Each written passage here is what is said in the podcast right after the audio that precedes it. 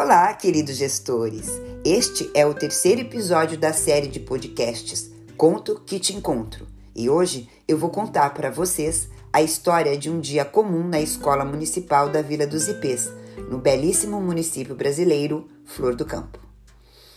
No início de uma bela manhã de outono, chegam à Escola Municipal da Vila Roseira. Afrânio, que é inspetor de alunos, Denise, a secretária, Janice, a merendeira, Roseli, a auxiliar da limpeza e Amélia, a coordenadora pedagógica. Tudo transcorre como um dia comum, como tantos outros na escola. Janice, a merendeira, como de costume, começa sua jornada limpando o pátio, que estava repleto de folhas e flores caídas das árvores no entorno da escola, o que poderia causar acidente se um dos alunos escorregasse nelas. Enquanto Denise, a secretária, foi passar aquele cafezinho que somente ela sabia fazer. Hum, saboroso demais. Era ela quem preparava a merenda dos alunos nas quartas-feiras, dia em que Janice, a merendeira, trabalhava somente na parte da tarde, para ficar com sua mãe, muito idosa, na parte da manhã. Afrânio aguardava pacatamente a chegada dos alunos junto ao portão principal da escola, enquanto conversa com Amélia, a coordenadora pedagógica, sobre o motorista de uma das vans, que estava se atrasando para a saída dos alunos já há algumas semanas. Amélia garantiu que resolveria isso naquele dia mesmo, assim que o motorista chegasse trazendo os alunos para a escola. Vou esperar aqui até que ele chegue. De hoje não passa, prometeu ela.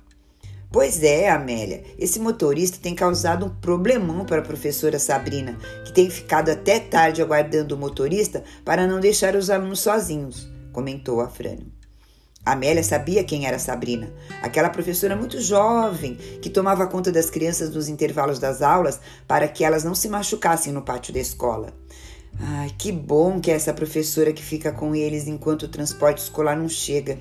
Pelo menos ela tem prática de tomar conta da criançada, pensou. Lembrando que quando algum dos professores faltava, era o Afrânio quem ficava com a turma. Amélia deu graças a Deus que quem ficava com os alunos até a van atrasar chegar não era a Cecília, aquela professora meio agitada que ia à Secretaria Municipal da Educação para avisar quando a escola ficava sem internet.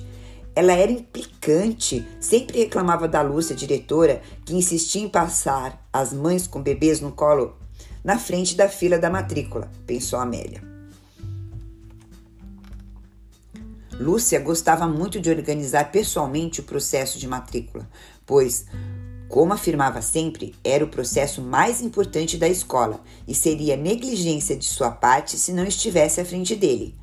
A assistente de direção Amanda e Roseli, a auxiliar de limpeza, a auxiliavam com esse processo a cada ano. E dava tudo certo. Bom, na verdade, pensou Amélia, tudo isso dava mais ou menos certo, porque às vezes ela se sentia meio insegura ao ter que tomar decisões e percebia que alguns dos funcionários não se empenhavam como poderiam, porque não sabiam exatamente o que fazer, nem a quem recorrer quando algum problema surgia.